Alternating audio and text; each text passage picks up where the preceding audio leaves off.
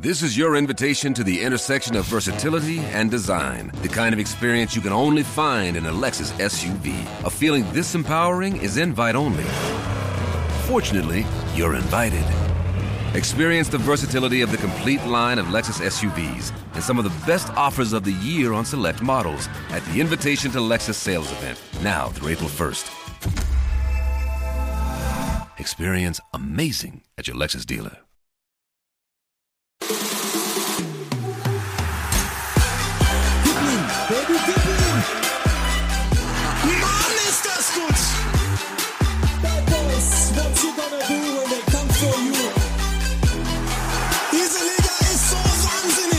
Click and Rush Episode 27. Ich bin Ed Uli Hebel auf X, Instagram und es ist die dritte Aufnahme, ich weiß immer noch nicht. Blue Sky Blue, glaube ich. Ja, ich bin at Joachim Hebel äh, auf äh, Twitter oder X, wie es jetzt heißt, äh, auf Instagram und auch auf Threads. Da bin ich tatsächlich auch bei Blue Sky Blue bin ich auch. Äh, ich dachte immer B-Sky B, aber das ist ja British Sky Broadcast.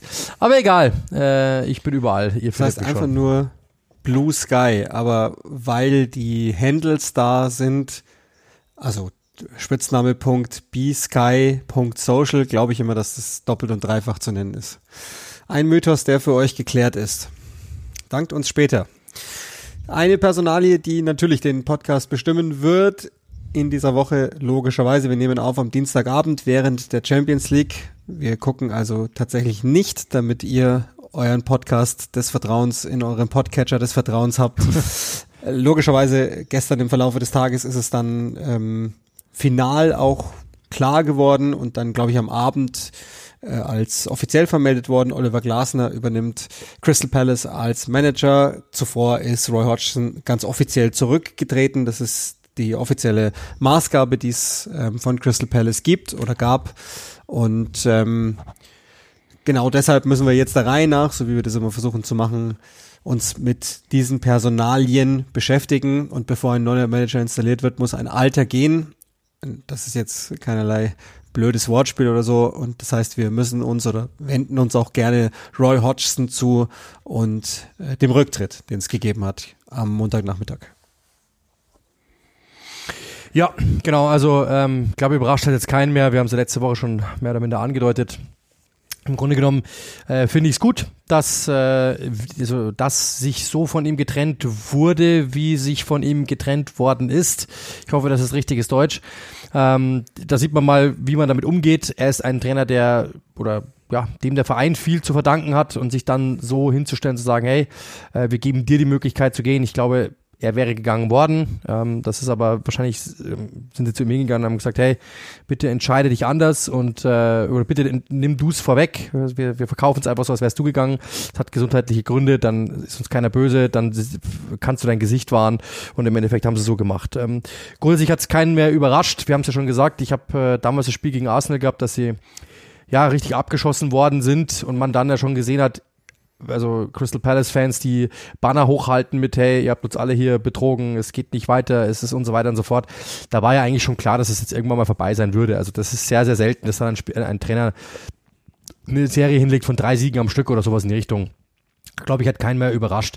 Ähm, grundsätzlich, wenn man die Amtszeit sich so ansieht, er kam ähm, damals, als er übernommen hat äh, von Patrick Vieira, ähm, sie wollten, damals war die Aussage von Steve Parrish, dem CEO, äh, sie wollten jünger werden, sie wollten moderner werden, sie wollen attrakt wollten attraktiver werden. Das ist alles nicht geglückt, muss man ganz klar sagen. Am Anfang ja, da gab es ein paar Phasen, da dachte man sich, okay, wow, die Zahlen sehen viel, viel besser aus. Es ist nicht mehr nur Kontern, es ist nicht mehr nur Mauern, sondern die hatten plötzlich echt richtige äh, Läufe im, im Sinne von ähm, mal zwei Spiele pro, äh, zwei Tore pro Spiel, mal drei Tore pro Spiel, okay, das ist echt offensiv, okay, nicht schlecht. Er hat ein paar Junge spielen lassen. Aber das ist dann ziemlich schnell zurückgefallen. Ähm, jetzt sind sie defensiv, waren sie immer noch okay, eine Zeit lang mal. Ähm, dann natürlich war jetzt ein paar Ausreißer nach unten. Aber sie haben einen, wirklich nach wie vor einen der schwächsten Angriffe der Liga. Ähm, sie haben weiter konsequent nur auf Konter gespielt und das, was ich vorher gesagt habe, modern und jung. Sie sind nach wie vor das viertälteste Team der Liga. Ja, jetzt gab es da ein paar so Geschichten, dass äh, sie hatten nicht viel Geld. Das Geld, das ausgegeben worden ist, war, hatten wir schon, ähm, war Quatsch. Also Henderson zum Beispiel zu holen, äh, Matthäus, äh, zu, äh, na, wie heißt er? Franzer. Nicht Matthäus Kunja, wie heißt er? Äh, Matthäus Franzer, genau, jedes Mal wieder, jedes Mal wieder. Ähm, zu holen war, war jetzt nicht unbedingt richtig. Da hast du jetzt mit, mit Worten einen jungen Spieler geholt, okay, mag sein, aber trotzdem, das ist jetzt einfach zu wenig. Ja, es sind auch ein paar verletzt. Trotzdem, ich glaube, Roy Hodgson war mal ein sehr, sehr guter Trainer. Wirklich, und äh, das soll jetzt nicht, nicht, nicht böse sein, aber ich glaube, dass sein Vermögen aktuell nur noch dafür reicht, Status quo zu halten und nicht einen Verein besser zu machen. Es ist im Endeffekt Rang 12 bis 14 in der Premier League. Ähm, und das, glaube ich, ist, was er momentan liefern kann. Das ist okay. Wenn jetzt zum Beispiel irgendein West Brom oder sowas in Richtung äh, im Abstiegskampf wäre, könntest du den holen und sagen, okay, er wird dir vielleicht die Liga halten, weil er weiß, wie man eine Abwehr stabilisiert, wie man eine Abwehr organisiert, okay. Aber ich glaube, für mehr reicht es derzeit einfach nicht mehr. Ähm, dementsprechend kann ich verstehen, dass man einfach sagt, hey, ich glaube, in diesem Kader steckt ein bisschen mehr als das, was sie aktuell rausholen und wir müssen uns was Neues überlegen. Ähm, und ja, wie gesagt, die Fans, das ist ja seit Wochen so, es gab immer wieder Geschichten, dass es eben hieß, äh, ihr habt den Fans ihr habt uns geschadet, ähm, er musste sich entschuldigen ähm, und so weiter und so fort. Dann haben die Fans nach dem Arsenal-Spiel wieder Plakate hochgehoben, ihr habt uns betrogen, ihr habt äh, Geld falsch ausgegeben, ihr habt dem Verein geschadet und so weiter und so fort.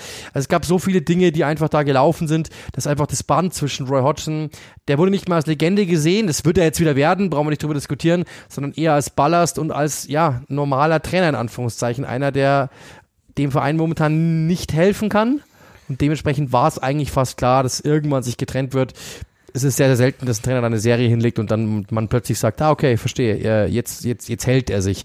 Deswegen war es eigentlich jedem fast klar. Nee, und dafür sind sie dann letztlich auch wieder nicht gut genug. Ähm, also sind wahrscheinlich besser, als sie dastehen im Moment, aber nicht so gut, als dass sie sich jetzt wirklich mit Offenbarungen da hinten rausspielt.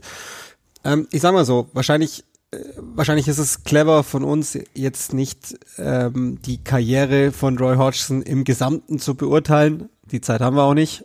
der war ja schon, der war ja schon Trainer noch Jahrzehnte, bevor wir überhaupt geboren wurden oder erdacht wurden.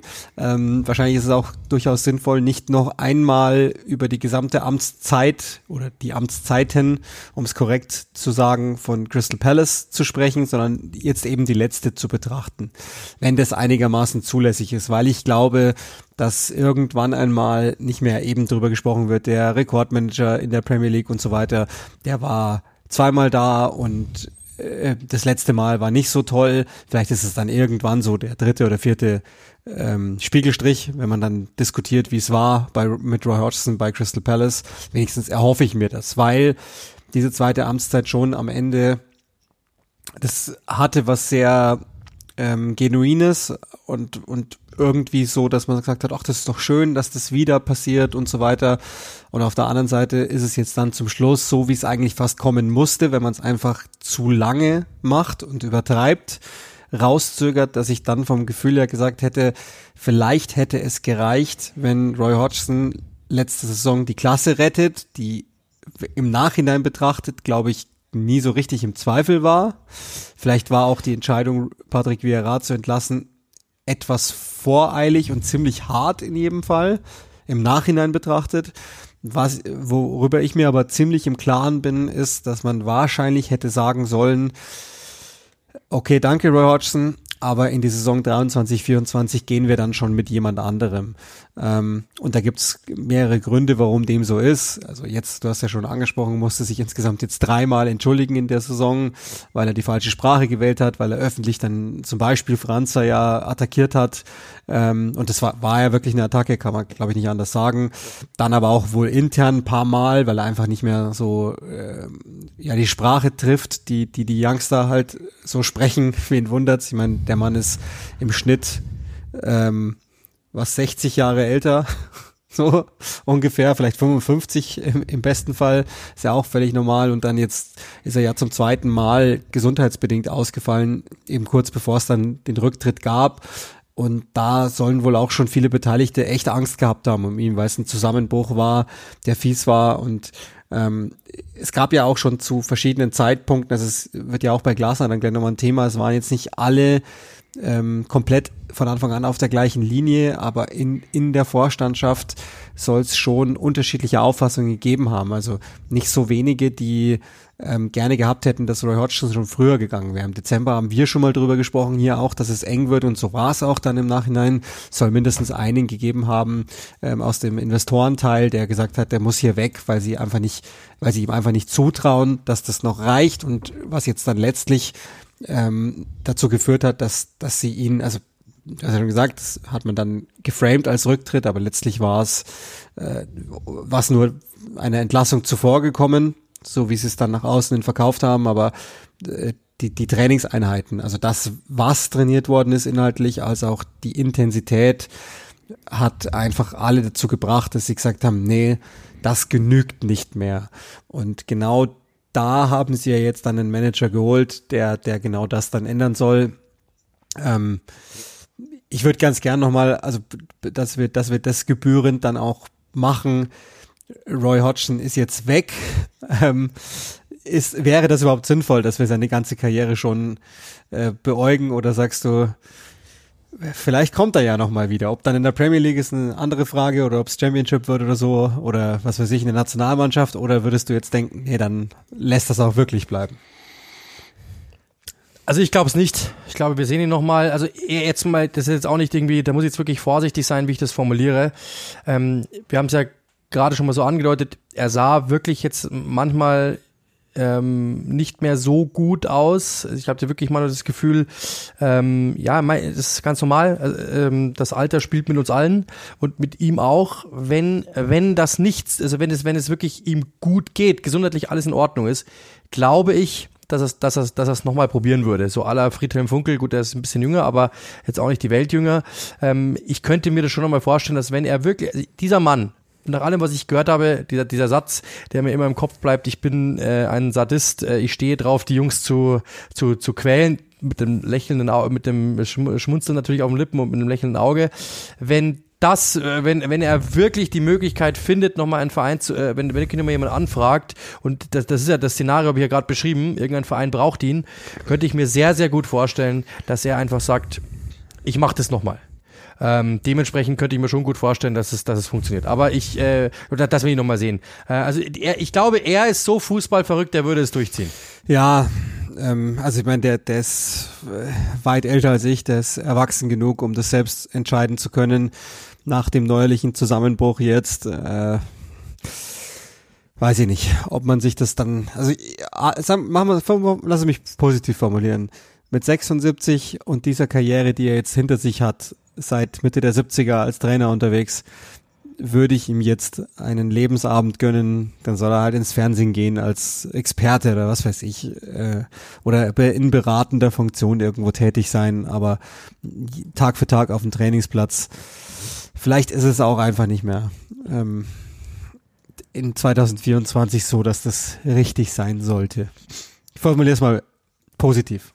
Ähm, glaube aber auch nicht, dass also wenn man ihn anruft, dann sagt er nicht nein, glaube ich. Und das ist jetzt die Frage, ruft ihn halt noch jemand an nach diesem neuerlichen Zusammenbruch, der ja wirklich angeblich wohl ähm, durchaus schwierig war.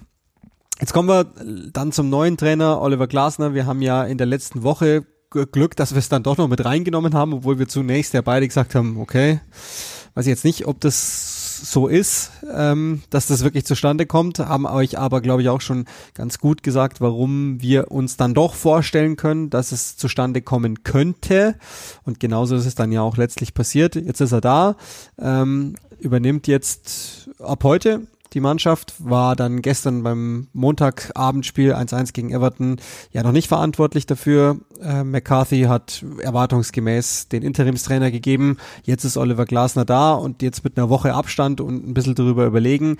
Ähm, ist das für dich die, die richtige Entscheidung? Also gibt es ja zwei Perspektiven. Einmal die Glasners, die haben wir, glaube ich, zuhauf letzte Woche schon besprochen, aber jetzt aus der Sicht Crystal Palaces. Ja, also im Endeffekt, wir haben es ja schon mal gesagt, ähm, ich finde, dass es, dass es für Crystal Palace äh, überragend ist. Sie haben einen Trainer, der mit Sicherheit was vorantreiben wird. Er wird sich mit Sicherheit, es ist ein kluger Mann, ähm, mit Steve Parrish auseinandergesetzt haben, was sie brauchen, was sie wollen. Sie, die Botschaften, die an Steve Parrish geschickt worden sind, im Sinne von, hey, äh, ihr habt uns was anderes versprochen, die, glaube ich, sind angekommen. Ja, sie haben jetzt einen Trainer, der ich, ich finde, das Potenzial hat, bei einem Verein zu arbeiten, der weit über Crystal Palace steht, äh, nicht, nicht, nicht böse gemeint. Ähm, sie haben da über ihren Verhältnissen eingekauft. Das wissen viele noch nicht in England weil sie Oliver Glasner, glaube ich, nicht einschätzen können. Wir können es, weil wir ihn ja alle gesehen haben. Ähm, das ist ein Europa League-Siegertrainer und das ist jemand, der aus Eintracht Frankfurt etwas ganz Besonderes gemacht hat und vor allem auch in, in der Art und Weise seines Umgangs, ja, wie er redet, wie er, das ist, das ist ein ehrlicher, offener, Mensch einfach. Ist, also in erster Linie ist es einfach ein Mensch. Dazu auch noch ein unglaublich guter Trainer. Äh, von der, der würde dir, glaube ich, niemals ins Gesicht lügen. Es ist ein super ehrlicher Kerl. Einer, äh, ich habe selten in, in dieser Branche, wir hatten ja auch schon ähm, vielleicht, wie, wie weit wir aus dem Nähkästchen plaudern, ist jetzt die, ist jetzt die Frage, aber ich glaube, soweit können wir ja sagen. Zum Beispiel, ja, wir haben die, ich, hab die, ich hatte mal ein, ein Testspiel, ein Testspiel und habe ihn einfach angerufen, haben Sie kurz Zeit für mich, bla bla bla bla. Und der hat einfach, ja, ja, klar und so weiter und so fort. Und ähm, das würden nicht viele Trainer machen. Und der hat mir so offen und ehrlich über alles Auskunft gegeben, über jede einzelne Frage. Der hat bei manchen Sachen gesagt, bitte fragen Sie da jetzt nicht weiter, weil ansonsten würde es wahrscheinlich bitter werden für mich, weil ich müsste dann mh, ehrlich werden, aber sie verstehen schon, bla bla bla. Das ist ein super, einfach ein cooler Kerl. Also wirklich, ich glaube, jeder, der den kennt, weiß, das ist ein ehrlicher Kerl, der trägt, ähm, der, der lügt dich nicht an oder sonst irgendetwas. Und ich glaube, für die Art und Weise des Vereines, die Crystal Palace momentan ist, das muss ein langfristiges Projekt sein. Also er muss etwas entwickeln dürfen und sie müssen auch ungefähr wissen, was sie von ihm zu erwarten haben und was er von Crystal Palace zu erwarten hat. Nämlich nicht gleich Europa League, sondern das wird über Jahre hinweg angelegt sein. Und äh, dann bin ich mir ziemlich sicher, dass er etwas machen kann. Wenn man sich den Kader ansieht, ich habe das immer wieder gesagt, es gibt vier, fünf Spieler, die kannst du zu jedem einzelnen Premier Leagueisten holen und die helfen dir sofort weiter. Anderson, Gehi, Mitchell, äh, Ducouré, äh, Eze ähm, und natürlich auch Olise, ganz, ganz klar. Äh, aber sie haben auch in der Breite Probleme. Wenn er sagt, ich krieg das hin, super. Ich persönlich finde, für Crystal Palace ist es ein absoluter Traumfit. Wenn der im Sommer bei Tottenham unterschrieben hätte, beispielsweise, ähm, hätte mich das nicht gewundert, weil er hat das im Kreuz. Dementsprechend ist es für Crystal Palace 10 von 10, meiner Meinung nach. Ja, das glaube ich auch. Also, dass, das, dass die den richtigen Mann geholt haben, das, sagt, sieht man ja auch da dran. Also, das ist ja auch nochmal ganz interessant, sich den, den Prozess auch nochmal vor Augen zu führen. Ähm, dasselbe Vögelchen, das mir das gezwitschert hat letzte Woche, dass dass das wirklich heiß ist, weil die alles tun, um ihn zu überzeugen. Ähm, hat mir auch gesagt, dass äh, es sind ja mehr oder weniger vier Leute, die was zu sagen haben. Steve Parrish vor allen Dingen, das weiß man ja. Und ähm, dann die, die Investoren Harris Blitzer, die schon länger dabei sind und vor allen Dingen aber John Texter, der wohl stärker geworden ist in den letzten ähm, Monaten vor allen Dingen. Das ist auch derjenige, der Roy Hodgson schon im Dezember loswerden wollte. Und vor allen Dingen der ähm, soll ein großer Oliver Glasner-Fan sein und hat ihn wohl auch schon überreden wollen zu Lyon zu gehen. Das ist ja dann ebenfalls Teil der Eagle Football Holdings. Ähm, und der war vor allen Dingen derjenige, der, der probiert hat, Glasner dahin zu holen. Und ähm, wenn ich das aber alles richtig verstanden habe, dann waren sich die, die vier Directors alle relativ einig, dass das funktionieren würde, was ja auch schon mal was sagt. Glasner hat wohl, hätte ich jetzt auch nicht anders erwartet, sehr detailliert dargelegt, wie er mit diesem Kader arbeiten will, aber auch schon hingelegt, wie mache ich es ohne Ulisse und wie mache ich es ohne Essay? Wie mache ich es mit einem von beiden? Wie mache ich es ohne beide sogar? Und hat genau seine Art und Weise erklärt und das, was ich vorher gesagt habe, dass ähm, man dachte, die Trainingsformen unter Roy sind nicht mehr State of the Art und sind vor allen Dingen nicht so fordernd das hat jetzt ein Ende. Das ist klar, glaube ich.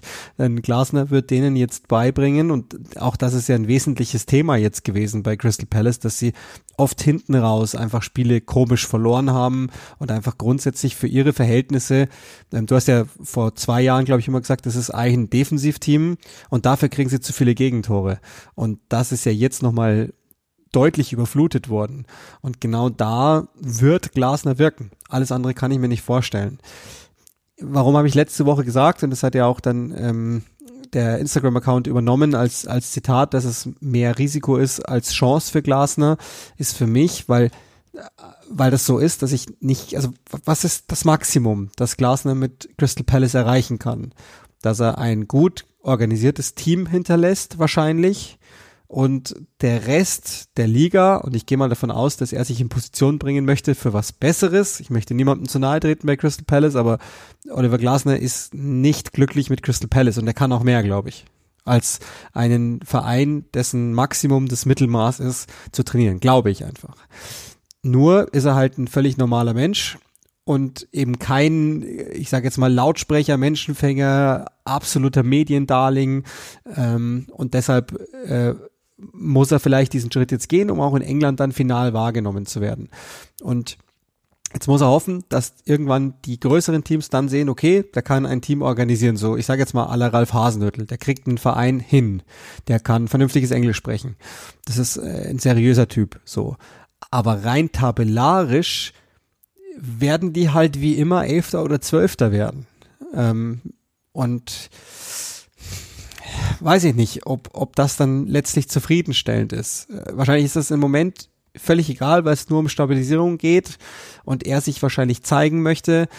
Ähm, aber das ist so, das sind so meine ersten Gedanken, dass ich irgendwie mal denke, aber was genau, also wo genau kann das denn enden mit Crystal Palace? Und ich meine, die, die von dir genannten Namen, die, die Gahys und, und Mitchells, also vor allen Dingen Gahy, ich glaube sogar ehrlich gesagt auch Joachim Andersen, das wird sein absoluter Liebling werden, da bin ich mir ziemlich sicher, die bleiben doch da nicht ewig.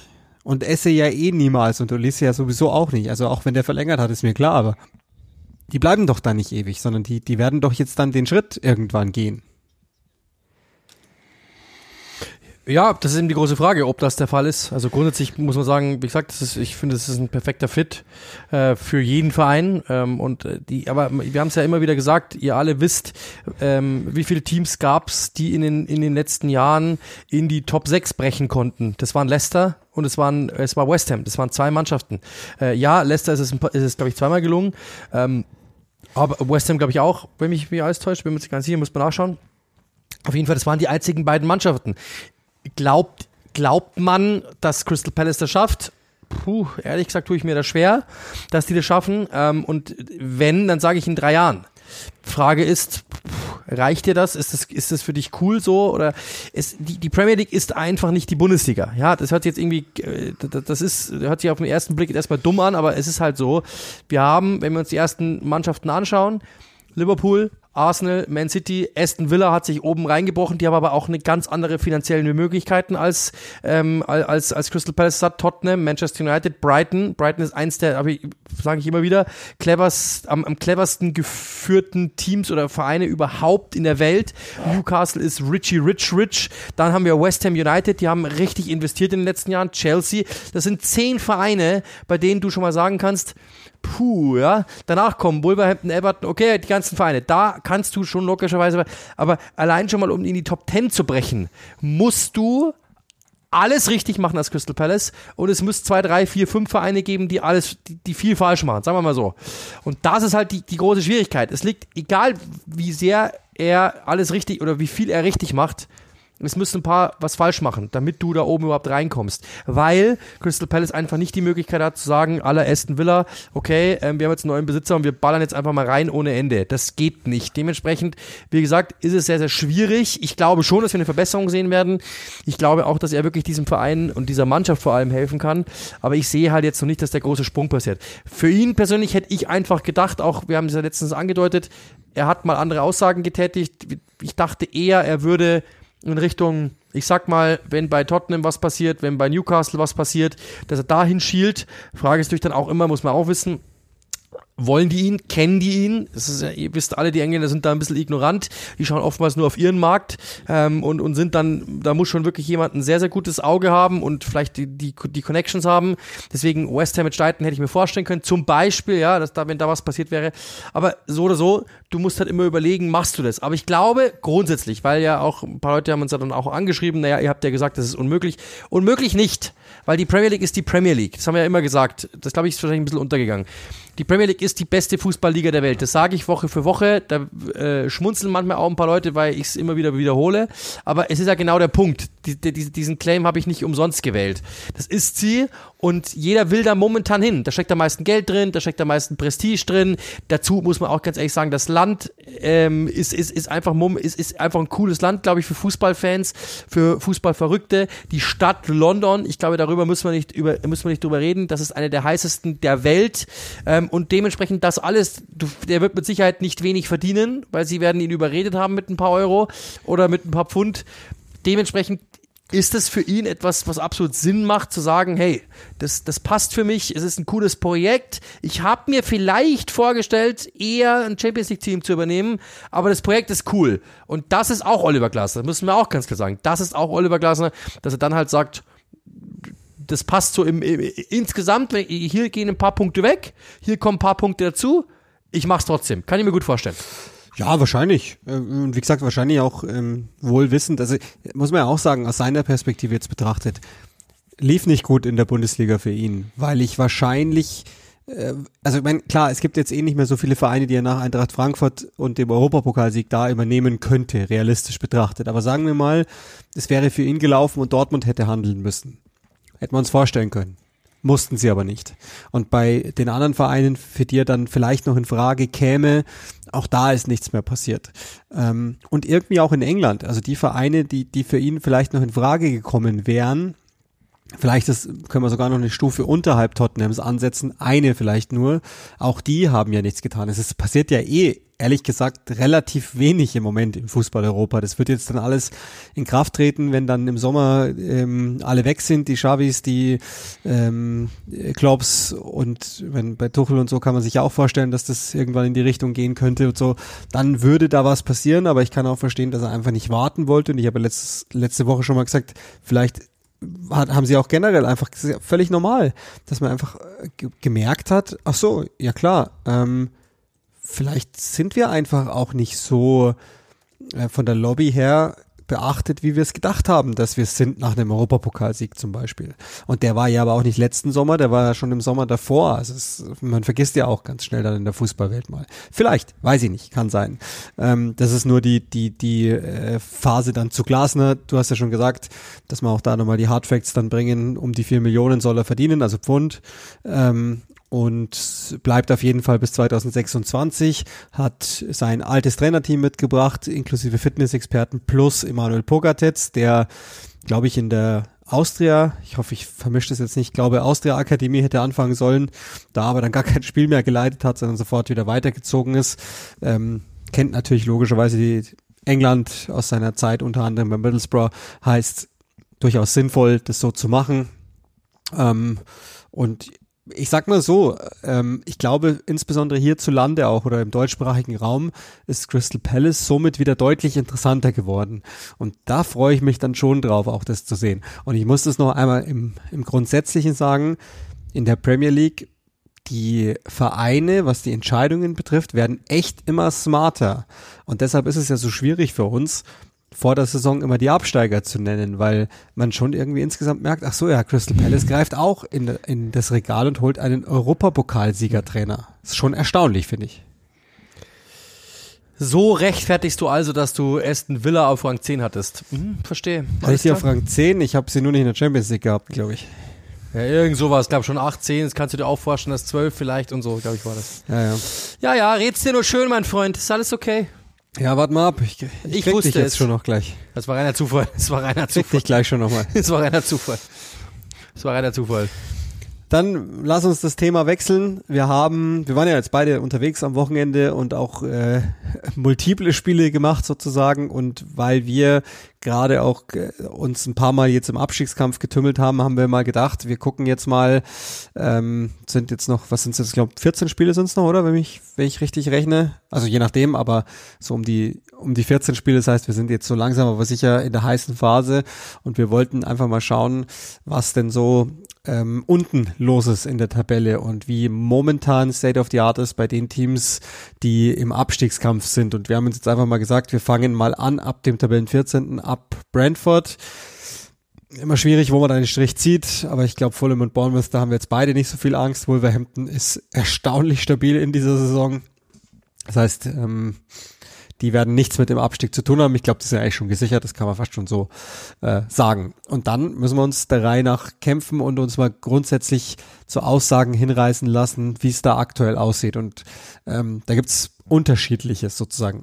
Wir fangen jetzt einfach mal an mit dem nach wie vor Tabellenletzten. Wir haben ja mal eine Art potenzielles Endspiel ausgerufen am vorletzten Spieltag gegen Luton Town. Das hat Sheffield United gewonnen, ändert aber nichts dran, dass sie nach wie vor Tabellenletzter sind, wenn gleich punktgleich mit Burnley. Aber nur drei Siege, nur 22 Tore, also die wenigsten geschossenen Tore, die meisten kassierten. Und die geschlossene Frage, ähm, gibt es überhaupt noch Hoffnung für Sheffield United? Ja, also erstmal für zwei von sechs Teams sind es übrigens noch 13 Spiele, also auch da liegst du schon wieder mal falsch, aber es ist okay, ich ver verbessere dich gerne.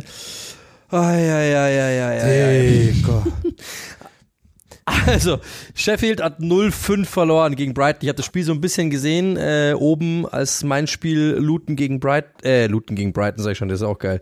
Äh, spielt Brighton ja parallel zweimal. Luton gegen Manchester Hey, United äh, quasi vorbereitet worden ist. Ähm, und ich muss ehrlich sagen, es war dasselbe Bild wie damals gegen Arsenal, dass die Fans einfach gegangen sind. Und das ist dann schon irgendwie, nee, gegen Aston Villa, pardon, dass die Fans einfach gegangen sind. Und das ist schon echt heftig, dass das immer wieder passiert jetzt in letzter Zeit, weil ähm, das ist, das ist der Punkt. Sheffield United ist eine Mannschaft, die sich selber als Defensivmannschaft sieht.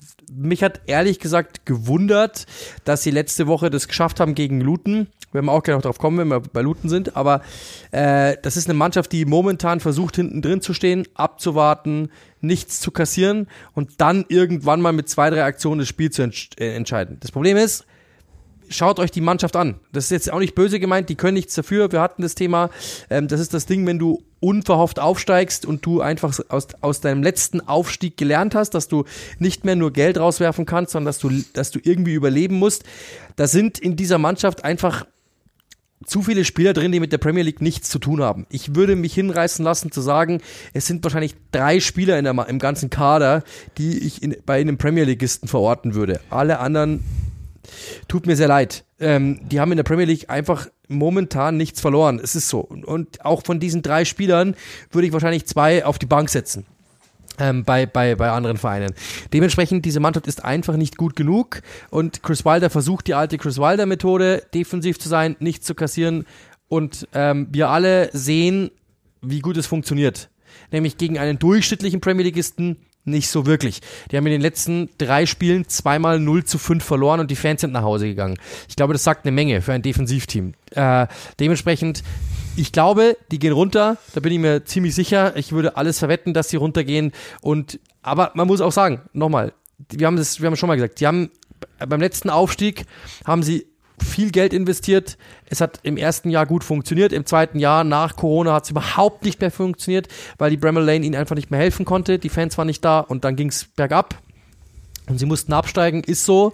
Äh, jetzt haben sie daraus gelernt, wenig ausgegeben. Dazu zwei ihre oder ihre beiden besten Spieler verkauft. Es ist einfach nicht viel Substanz da, um in der Liga zu bleiben.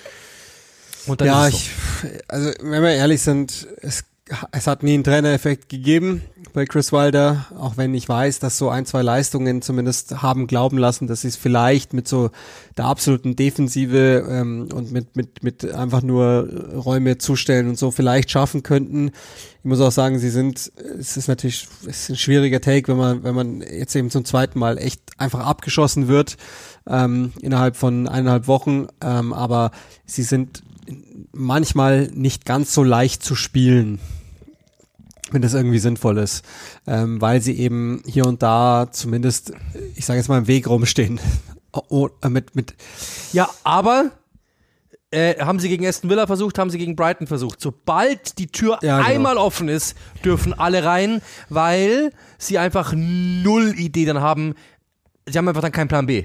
Wenn du gegen sie spielst, und du triffst das Tor nicht, dann haben sie immer eine Möglichkeit, etwas zu tun. Aber sie haben auch gegen Luton aus drei Chancen drei Tore gemacht.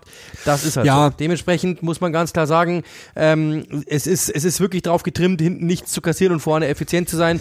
Und da musst du halt an beiden Enden einen sehr, sehr guten Tag haben, um was zu holen. Und das ist gegen viele Premier Ligisten einfach zu schwierig. Ja, also Stelle. machen wir es kurz. Ich glaube auch, die steigen ab. Ähm, wir kommen jetzt dann ja gleich zu Burnley und, und da habe ich nochmal einen anderen Take. Das, das- ist genau, da will ich eben hin, dass ich sag, an manchen Tagen ist Sheffield zumindest etwas schwieriger zu spielen als Burnley.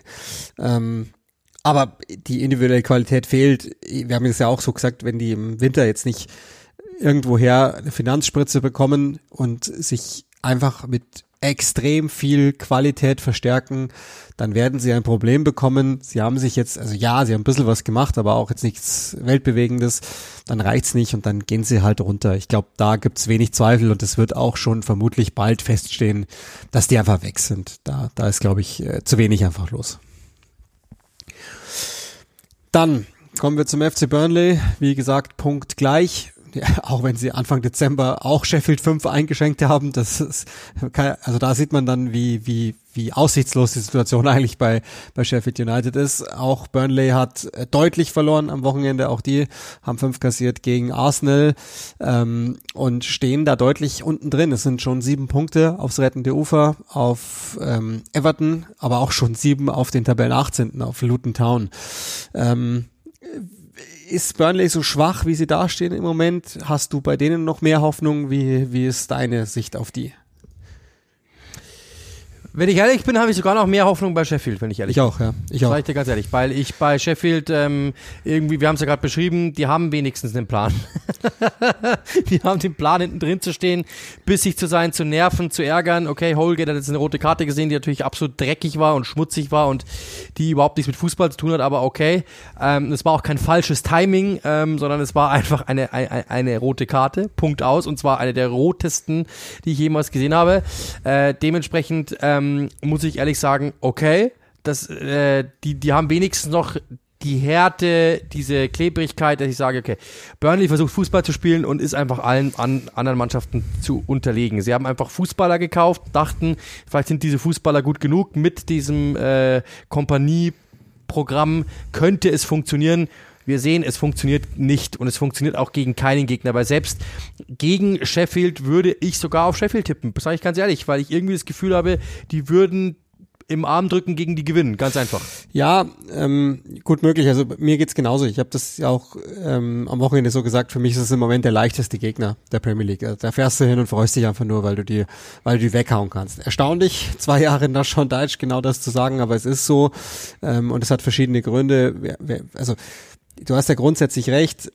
Inzwischen weiß ich auch gar nicht mehr, wer die sind, was die machen. Also sie machen von allem ein bisschen und sind aber damit schwächer als jedes andere Team in der Liga.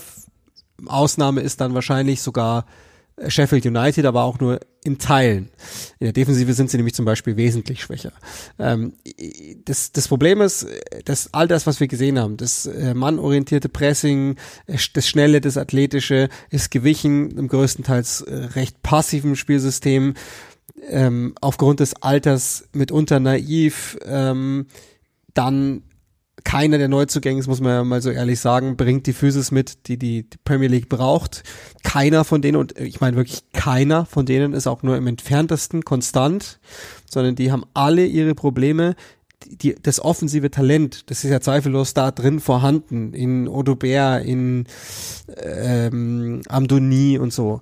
Die sind defensiv witzlos schlecht. Also es ist erbärmlich mitunter, wie die nach hinten verteidigen, wie die sich dann äh, im Umschalten kriegen lassen. Und ähm, das Einzige, was positiv ist, ist, dass jetzt das Schlimmste vorbei ist, was das Programm betrifft. Ich glaube aber nicht, dass es ernsthaft hilft. Und ähm, womit ich mich wahnsinnig schwer tue, ist, also ich habe ja nochmal nachgefragt, Company ist offensichtlich nicht im Zweifel. Also die vor allen Dingen ähm, Alan Pace ähm, von LK scheint nach wie vor auf ihn zu stehen. Company ist auch positiv. ich, ich weiß nicht, ob der Spagat hinzukriegen ist, aber ich vielleicht möchte auch nur ein Teil von mir dran glauben, dass Company trotzdem noch ein richtig guter Manager werden kann. Alles, was ich in der Saison sehe, reicht mir nicht. Also da ist auch er durchaus mit Schuld. Ähm, wenngleich aber der, der, der größte Teil schon von, von der individuellen Qualität ausgeht. Ich habe es genauso wie du, also die sind für mich auch weg, ehrlich gesagt. Ja, vor allem, ich meine, es also, es sind zwei Mannschaften, ähm, die da unten einfach auch abgeschottet sind vom Rest und das hat seine Gründe. Also Luton ist, das haben wir, also ich habe das ähm, im Spiel jetzt auch gegen United wieder gesagt, äh, dann kommen wir ja zum, zum nächsten Team. Luton ist äh, für mich der größte Außenseiter seit Ewigkeiten in der Premier League. Die hatten, das hat, ich habe mir extra mal mit einem Luton, äh, hast du mir die Nummer gegeben, mit einem Luton äh, Town, wie nennt man, Speedwriter-Fan, wie auch immer, beides wahrscheinlich, äh, gesprochen von einem Fanblog und der meinte zu mir, äh, sie hatten in Liga 2 den viertniedrigsten Etat, damit sind die aufgestiegen. Sie haben in der Premier League den mit Abstand niedrigsten Etat und sind trotzdem in Schlagdistanz. Und das hat einen Grund, weil sie einfach ein paar Dinge richtig machen und sie haben einfach einen Plan, der für die Premier League passend ist. Ähm, das heißt nicht, dass sie alle Spiele gewinnen, aber schaut euch das an, wie viele Punkte sie haben und wie viel Burnley und Sheffield haben die sind einfach nicht so naiv da reingegangen, sondern die wissen einfach, dass jedes Spiel ein Endspiel ist und dass sie in jedem Spiel beißen müssen und nicht, das reicht eigentlich gar nicht beißen, sondern sie müssen beißen und gleichzeitig mit der Faust demjenigen ins Gesicht schlagen. Sonst wird's nichts. Und das tun sie und dementsprechend sehen sie lebendig aus. Das heißt nicht, dass sie drin bleiben werden, hundertprozentig, aber es heißt, sie haben auf jeden Fall eine Chance. Und sie haben damit mehr Chance als Burnley, ähm, äh, Burnley und Sheffield. Und deswegen, ähm, und, und das ist nicht, und, und die Qualität ist nicht größer. Ganz im Gegenteil. Ja, die haben ein paar, zwei, drei gute Transfers gemacht, bei denen wir sagen können, oh, okay, wow, die haben sich gut entwickelt, aber hätten wir alle nicht gedacht und diese Transfers waren alle ablösefrei. Also insofern, ähm, das ist, das ist im Endeffekt, äh, ja, einfach ein guter Plan, den sie haben. Ja, war von Anfang an, glaube ich, erkennbar. Die werden nicht runtergehen, ohne dass sie nicht alles probieren. Rob Edwards macht für mich einen großen Unterschied. Die Wahrheit ist auch, dass da ein paar Typen überperformen, glaube ich. Also das, was wir von Ross Barkley mit 30 Jahren sehen, ist das, was wir ihm irgendwann mal mit 19 Jahren reingeschrieben haben. Aber es ist plötzlich so. Tatum Mengi, der, der wahnsinnig gut aussieht. Elijah Adebayo, der sehr gut aussieht. Alfie Doughty, der natürlich über unglaubliche Frequenz kommt. Äh, Okbene, der, also vom Augenbeweis her der schnellste Spieler der Liga ist. Ich weiß gar nicht, ob das die Zahlen wiedergeben, aber es ist, ist nicht zu verteidigen, wenn der anfängt zu laufen. Und dann äh, so Leute wie, wie äh, Sambi Lokonga, der, von dem haben wir, glaube ich, immer noch nicht das Beste gesehen. Äh, sehr solide einfach. am Wochenende war es ja, also und, und auch, das haben wir auch schon mal gesagt, der Torwart, ne, der macht echt einen Unterschied. Und das ist immer wichtig für so ein Team. Ja. Und das ist der Grund, ähm, also wir werden ja noch über ein paar sprechen und bei den allermeisten ist wahrscheinlich das Gefühl ein negatives, überhaupt noch dabei zu sein im Abstiegskampf. Bei denen ist es positiv, dass sie noch nicht weg sind vom Fenster. Und das, glaube ich, könnte in Ja. der Endabrechnung ähm, der Vorteil sein. Ich möchte mich noch nicht festlegen. Das machen wir dann vielleicht, wenn wir, wenn wir fertig sind mit, mit dem Essay, das wir hier verfassen. Aber ähm, wundern würde es mich nicht. Ich habe dem, dem angesprochenen Kollegen Olli Kay ähm, der wird jetzt nicht zuhören, aber trotzdem liebe Grüße, äh, schon, schon auch gesagt, ich bin inzwischen echt fast davon überzeugt, dass es möglich ist zumindest. Und da hättest du mich am Anfang der Saison nicht hingebracht wahrscheinlich. Aber inzwischen bin ich definitiv auf der Seite. Ja, und ähm, was mich gewundert hat, ehrlich gesagt, das, hat die, das Thema hatten wir schon gerade so lange ange, anklingen lassen, dass sie gegen Sheffield verloren haben. Ich hätte alles auf Luton gewettet. Hat nicht funktioniert, aber er hat auch mir einen sehr, sehr schönen Satz gesagt, da muss ich sehr, sehr schmunzeln. Äh, wir strafen Lügen, also we prove people wrong. That's our thing, hat er gesagt. Äh, also im Sinne von, äh, er, er hat es mir auch auf, äh, aufgezeichnet an ein paar Beispielen. Alle dachten, wir würden nicht aufsteigen, wir sind aufgestiegen.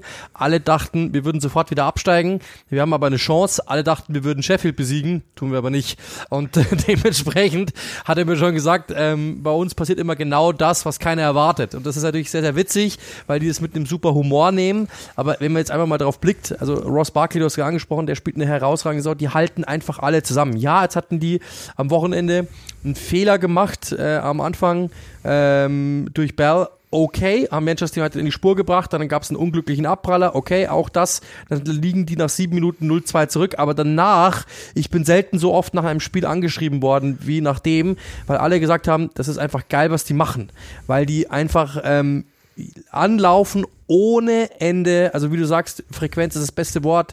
Doughty, wie viele Bälle der reinschlägt, das ist nicht, der kommt nicht alles an, aber der schlägt einfach ohne Ende Bälle rein. Ähm, was Osho da hinten, wie, was das für ein nerviger Typ ist, ist unglaublich. Ähm, Sambi Lokonga, der ein 100-prozentiges Tor äh, verhindert, indem er einfach, äh, ein, ein, ich glaube Bruno Fernandes war der schon am Torwart vorbei war, reinschieben möchte und er grätscht einfach aus dem Nirgendwo rein und holt den Ball raus. Äh, Tin Mengi, der plötzlich überragend aussieht und so weiter. Also die haben so eine coole Truppe einfach insgesamt zusammen und die reißen sich den Arsch auf. Carlton Morris ist ein Spieler, den würde ich in jedem Verein lieben, weil es einfach ein richtiger Drecksack ist. Der hört einfach nicht auf zu laufen, reinzuspringen, zu nerven. Ähm, ist einfach so ein Stürmer, der ein, den, den du brauchst. Und insgesamt mit Rob Edwards und seiner Idee, ja, zum Beispiel auch, was ja sehr, sehr witzig ist, Ryan Giles hat keine 6 Millionen Euro gekostet, war der teuerste Neuzugang des Vereins und den haben die im Winter schon wieder verliehen, weil sie gesagt haben, der ist zu soft. Der, der ist ein guter Fußballer, aber der ist zu soft. Der rennt, der rennt nicht genug nach vorne, der rennt nicht genug nach hinten. Sowas brauchen wir hier nicht. Wir brauchen Drecksäcke. Und genau diese Typen haben sie jetzt drin. Und die funktionieren. Ähm, und du weißt ganz genau, wir haben es ja gesehen, die haben mit einem Torabstand gegen Manchester United verloren. Sie haben mit einem Torabstand gegen äh, den FC Arsenal verloren. Ganz, ganz spät gegen Arsenal. Und gegen United, weil sie halt, ähm, haben, äh, haben sie spät nicht mehr den Punkt geholt. Sagen wir es mal so. Sie waren dran. Das heißt, die sind, die sind immer in jedem Spiel drinnen. Und du weißt ganz genau, gerade zu Hause, äh, äh, muss man ganz ehrlich sagen, sind die einfach super schwierig zu knacken. Und es ist einfach ein Team, das mit Sicherheit nicht die besten Fußballer hat. Zwei, drei sind drin, die kannst du immer gebrauchen, die sind immer heiß. Und insgesamt weißt du einfach ganz genau, was du kriegst, nämlich keinen lustigen Abend gegen die. Ähm, und dementsprechend, ja, äh, ich hätte niemals gedacht, dass die eine Chance haben. Ich dachte, die werden, äh, wenn du mich fragst, ich hätte wirklich gedacht, die werden der mit Abstand schlechteste Absteiger werden, den es jemals gab. Die holen sieben Punkte, die haben keine Chance. Die haben 20 und sind auf, sind auf, auf Schlagdistanz. Das ist so viel, wirklich, das ist, das ist genauso viel, wie wenn Leicester Meister wird. Das ist eine unglaubliche Leistung von Luton Town, dass die da stehen und das ist brutal. Ja, allein, dass sie, dass sie noch dabei sind, das glaube ich wahrscheinlich schon mehr als jeder erwartet hätte. Das nächste Team auf Rang 17 ist eins, dessen Schicksal wahrscheinlich sowieso nicht auf dem Platz entschieden werden wird. Wir würden nicht über sie sprechen, wenn sie nicht die 10 Punkte Abzug schon bekommen hätten. Wir werden in ein bis spätestens zwei Wochen erfahren, ob es einen weiteren Punktabzug gibt. Das ist durchaus möglich. Everton steht im Moment auf der 17 Punkt gleich mit Luton bei 20 Punkten. Und ich glaube, bei Everton kann man es von verschiedenen Seiten her lesen. Entweder man erklärt, den Leuten, okay, seit den, was waren es, vier Siege, glaube ich, in Folge im Dezember, also mit Beginn des Dezembers, haben sie seither nur noch einmal in 13 Spielen gewonnen. Oder man sagt, okay, aber guckt mal, sie haben nur einmal verloren in den letzten fünf Spielen. Und da waren 0-0 dabei gegen Aston Villa, da war ein 2-2 dabei gegen Tottenham und sie hatten Manchester City lange Zeit ähm, fast ausbluten lassen. Die große Frage, wie man es liest und ob sie okay sein werden. Nochmal, ungeachtet der, der, der Punkteabzüge, weil wir die logischerweise jetzt noch nicht kennen, das würde dann das Sternchen an der Sache sein. Es ist dann vielleicht im Zweifel ganz gleich, wie sie es machen oder ob sie gut genug sind aus unserer Sicht. Wenn die nochmal zehn genommen werden, dann sind sie halt weg. Aber äh, gehen wir mal davon aus, sie bleiben so. Also es bleibt bei minus zehn Punkten in der laufenden Saison. Was, wie hast du sie sozusagen? Ähm, ja, also ich persönlich muss ehrlich sagen, ich glaube, dass, dass, dass es dafür, also wenn natürlich jetzt nochmal zehn Punkte abgezogen werden, dann brauchen wir nicht darüber diskutieren, dann ist die Sache vorbei. Aber wenn es so bleibt wie momentan, glaube ich schon, ähm, dass Ever, äh, ich, ich, die, die spielen insgesamt eine gute Saison und dementsprechend glaube ich schon, dass die da drin bleiben werden. Äh, ich würde mich sehr wundern, wenn die absteigen würden mit Sean Dyche, aber auch der Kader ist gut genug und ich finde, der, der Kader ist, ist gut genug, äh, da können wir ja drüber streiten, der ist für Everton nicht gut genug, aber er ist gut genug, um drin zu bleiben. Äh, aber ich glaube, die Symbiose aus Sean Deich und dem Kader, das kann, das, das kann nicht runtergehen. Ja, glaube ich auch. Also ich, mir gefallen sie leistungstechnisch, selbst auch in den Spielen, die sie dann am Ende verloren haben, eigentlich immer gut genug. Ähm, ich habe, ich, ich finde, dass die insbesondere im Umschalten nach hinten einfach wahnsinnig gut trainiert sind, vor allen Dingen von John Deitch, der die, die Limits im Kader gar nicht sichtbar macht. Sie haben mit Calvert Lewin jemanden, der noch nicht die Zahlen liefert, äh, der aber noch jederzeit äh, dann gut sein könnte für den einen oder anderen. Sie hatten jetzt auch ein paar Verletzungsprobleme.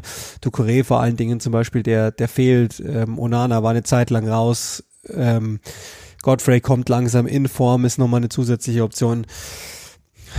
Das Problem ist, sie gewinnen nicht genug, die Chancenverwertung ist nach wie vor nicht gut genug, aber also grundsätzlich, ich weiß nicht wieso, aber ich mache mir um die überhaupt keine Sorgen, weil ich eben Woche für Woche, ich habe die jetzt ein paar Mal jetzt auch mit begleitet in den letzten zwei Monaten, glaube ich, habe ich wahrscheinlich 90 Prozent der Everton-Spiele gemacht und jedes Mal war ich nicht glücklich über das Spiel, weil es einfach nicht schön anzusehen ist, aber gemessen an dem, was sie tun wollen, ist es fast am Optimum und ich tippe, das wird reichen. Ungeachtet logischerweise der, der Punktabzüge, die wir nicht kennen, ob sie passieren oder nicht, aber ich sage, mit den minus 10 würden sie drin bleiben.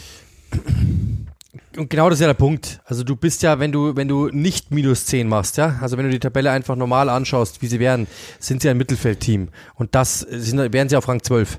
Ähm, der Kicker hat das irgendwie aus irgendwelchen Gründen noch immer nicht abgezogen, die 10 Punkte, aber sie wären auf Rang 12. Äh, das hilft manchmal ganz gut. Manchmal kommt man durcheinander und denkt sich, ah, okay, die sind eigentlich noch ganz gut dabei. Und dann sieht man die anderen Tabellen und denkt sich, okay, aber ist egal. Ähm, gut, gut um es dann schnell für uns schnell auszurechnen. Sie wären auf Rang 12. Das ist ein Mittelfeldteam. Und deswegen glaube ich auch, dass es reicht, um drin zu bleiben, weil sie sind gut genug. Ganz Ja. einfach.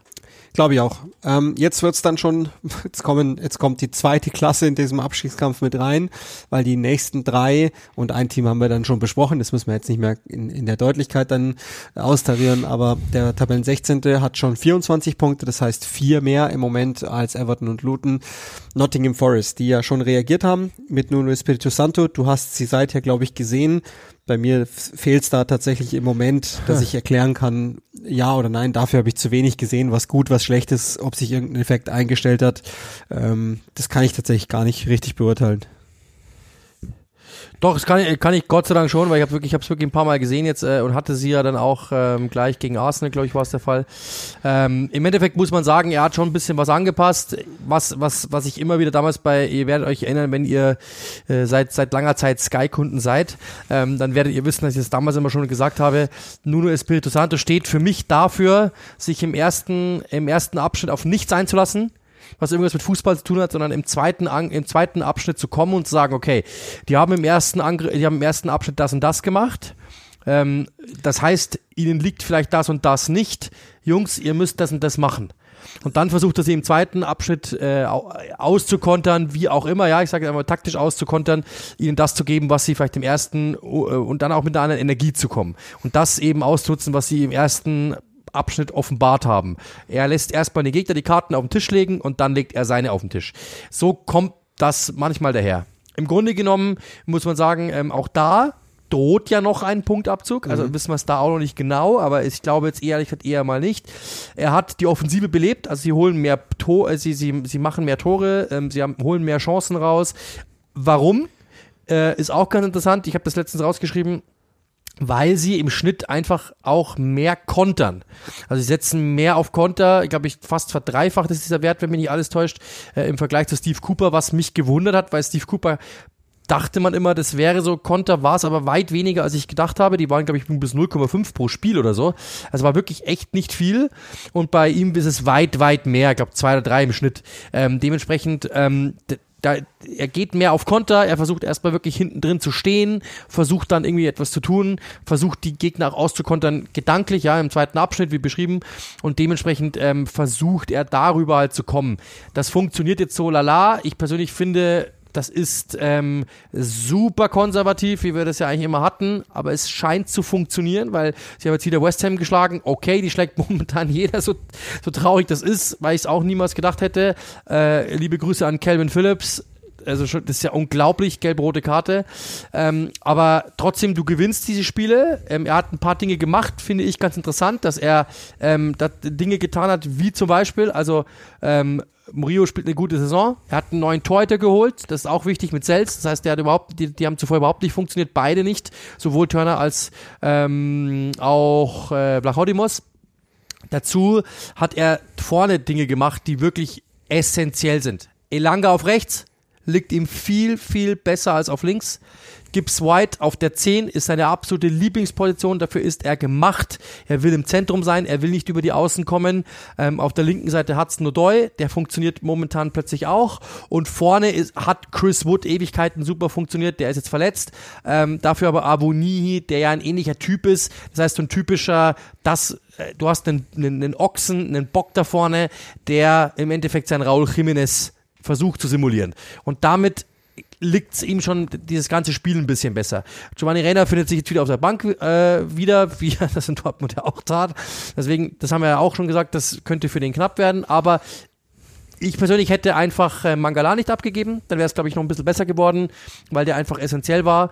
Aber im Grunde genommen ist es jetzt in Ordnung. Du hast äh, genug Substanz und ich glaube einfach, ihr alle wisst, wie nervig Wolverhampton unter Nuno Espirito Santo war. Das war nicht immer schon anzusehen, aber es war effektiv und das wird es mit Sicherheit jetzt auch bleiben. Also ich, ich, ich würde mich echt, also die sind so, die werden in, in Langeweile drin bleiben, sagen wir es mal so. Ja, sind wahrscheinlich am Ende individuell einfach zu gut und haben Mark Klettenberg verpflichtet als Berater, um der Liga nachweisen zu können, auch gut, ja. dass sie permanent benachteiligt werden. Das ist doch der Move. Da kann ja gar nichts mehr schiefgehen, weil das wird die Liga, da werden sie sich jetzt sagen, okay, ja gut, stimmt, klar, kein Ding.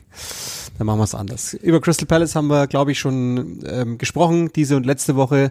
Ähm, der Trainer Oliver Glasner wird definitiv den Unterschied machen, dass sie die zehn verbleibenden Punkte, glaube ich, noch holen. Da wirst du wahrscheinlich jetzt auch nicht dagegen gehen und die jetzt plötzlich unten mit rein Nein.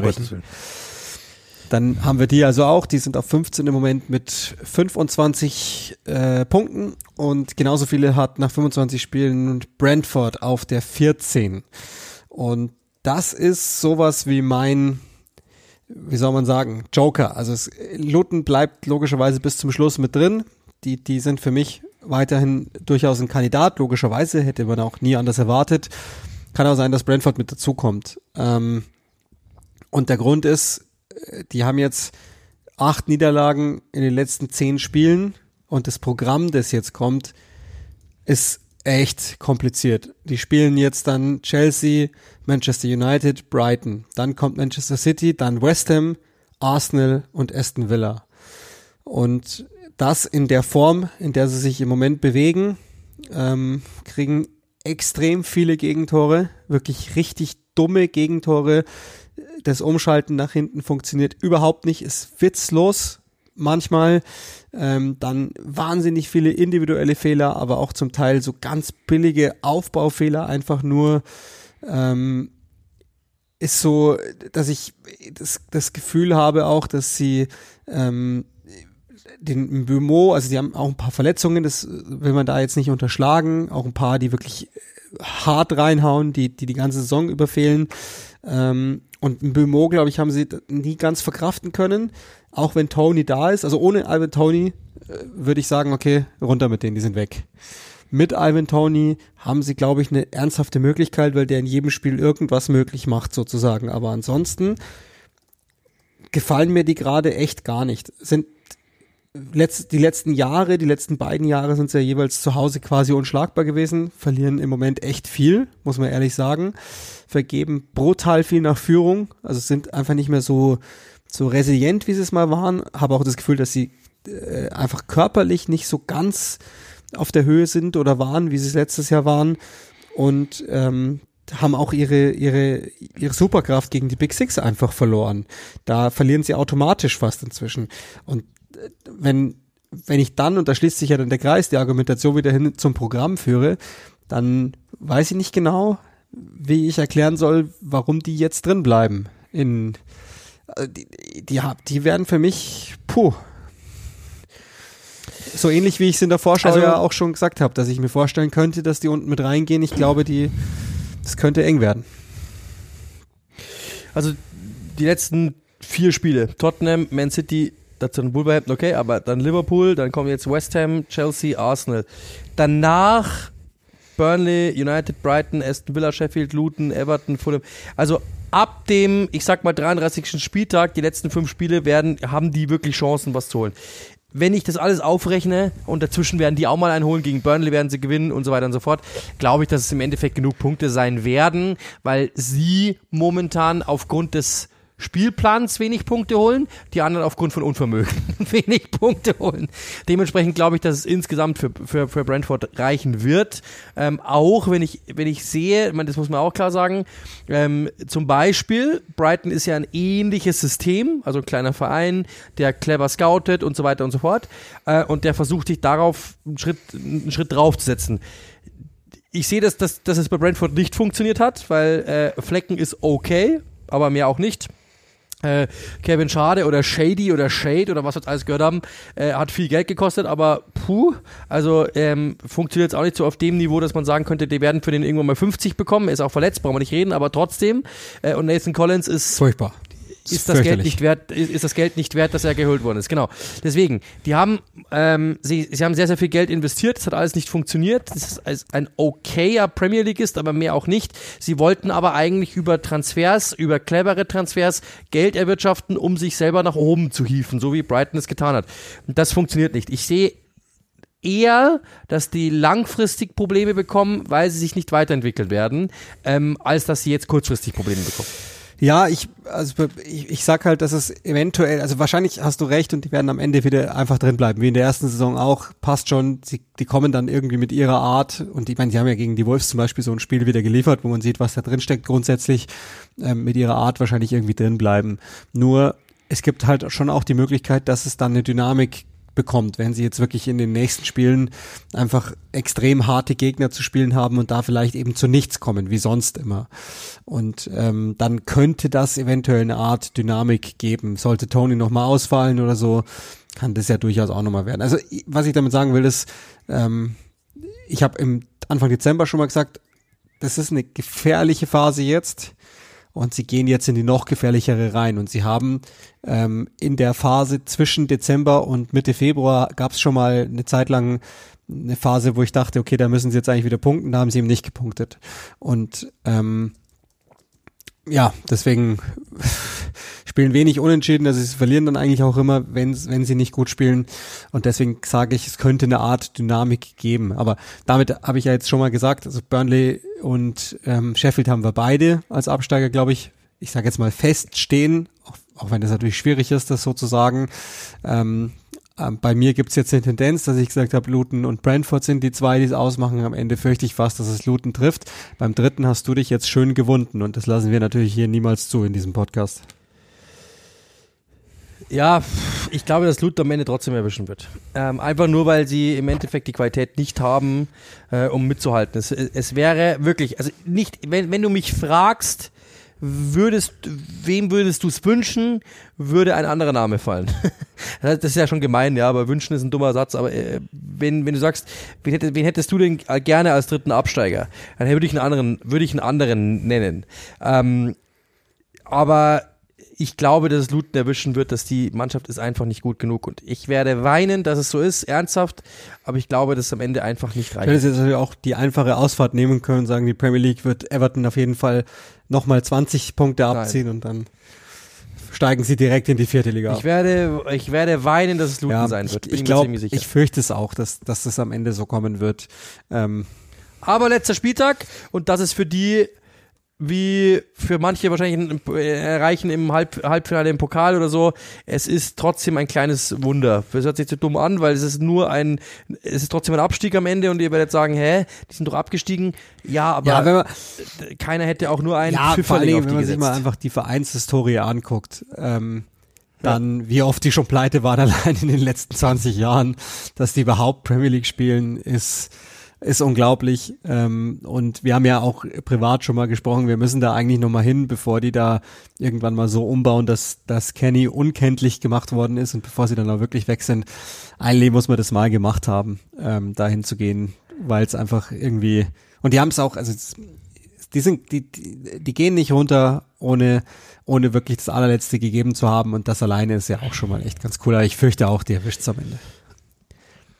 E-Mails bitte an Würde übrigens bedeuten, äh, Uli würde gerne Uli würde gerne bei Instagram angeschrieben werden, wer alles mitfahren würde. Das Ja. ist seine, seine, seine große Freude, weil ich weiß, er hat mir letztens erst gesagt, da kamen beim letzten Mal wirklich ein paar Leute zusammen, die da gerne mit dabei wären und äh, das wäre ja wirklich mal eine Reise wert und das ist ja, kein, ich, ich habe hab auch den ernsthaft. Kontakt tatsächlich schon aufgebaut, auch hin zu demjenigen, der bei Luton für die Karten verantwortlich ist, dem es nicht anders geht weltweit im Übrigen, dass jetzt die Leute dahin wollen plötzlich. Ähm, wir haben schon mal, vielleicht kriegen wir das ja sogar noch mal irgendwie irgendwo hin, dass wir, dass wir wenigstens ein paar von euch mitnehmen können dann oder so. Müssen wir mal schauen, ob wir das machen oder nicht machen würden. Im Übrigen, wir sind bei, wir sind alle beide total feige, weil das wären ja die drei Aufsteiger, die einfach direkt wieder runtergehen würden. Was aber auch nochmal zeigt, und das ganz ernst gesprochen, dass die Liga da oben so gut, so clever und so individuell stark ist, dass du als Zweitligist nicht einfach mal da reinkommen kannst und dann wirst du es schon machen, sondern ähm, das würde dann schon auch gewisse Aussagen treffen, falsche Zahlungen her oder hin. Ja. Dann haben wir heute schon wieder zu Ende gesendet, würde ich sagen, und ähm, gehen dann unserer Wege, wahrscheinlich ins Bett oder ein bisschen vorbereiten oder was auch immer noch ansteht. Äh, was, was ist bei dir am Wochenende auf der auf oder im Dienstplan zu finden? Ja, da ist, noch, noch ein ganzes Leben hin bis dahin, aber tatsächlich äh, bleibe ich einer Mannschaft treu, die ich am Wochenende hatte. Ähm, es gibt ein paar, mit, die, die mir dann immer schreiben, dass sie das gut finden. Äh, ich hoffe, hoffe dass das ist ernst gemeint. Manchester United gegen Fulham am äh, Samstag um 16 Uhr. Nur einmal. Okay. Ja, ich am, am, am Sonntag äh, habe ich dann äh, Fortuna Düsseldorf gegen Rostock, aber ich weiß nicht, ob das Team Klar. interessiert von den Premier Klar. League-Fans. Ich bin am Samstag um 16 Uhr bei Villa gegen Forest. Das heißt, da werde ich dann spätestens auch meinen Reim Oh, dann, haben. dann senden wir gegeneinander. Wir senden gegeneinander, ist das ich habe klar? keine Konkurrenz. Ja, wobei, also ja, da müssen wir mal eine, da müssen wir das mal eine Abstimmung sehen. machen. Wer von euch welches Spiel schaut? Am Ende sagen wahrscheinlich alle, komm, hau ab, wir schauen das dritte Spiel und gar nichts von uns. Nein, Man United. Ja, nee, Brighton gegen Everton ist noch und Crystal Palace gegen Burnley. Ich habe ein Top Six, ein Big Six Team. Ich bin sehr zuversichtlich diesbezüglich. Vielleicht, ich, ich habe ich hab gestern schon unserem gemeinsamen Vorgesetzten gesagt, ich würde gerne zu Crystal Palace rein opten, aber er hat er gemeint, ja, ja, kein Ding, aber ich glaube, ich, glaub, ich lasse ihn in Ruhe damit. Ja, so ist das.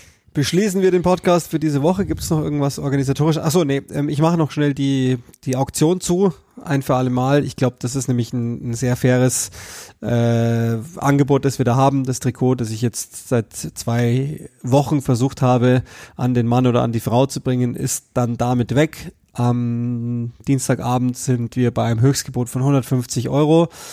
Ähm, ich glaube, das geht wieder an die Physiotherapie Medicus. Der hat schon dein Trikot bei sich in der Praxis hängen, der Martin.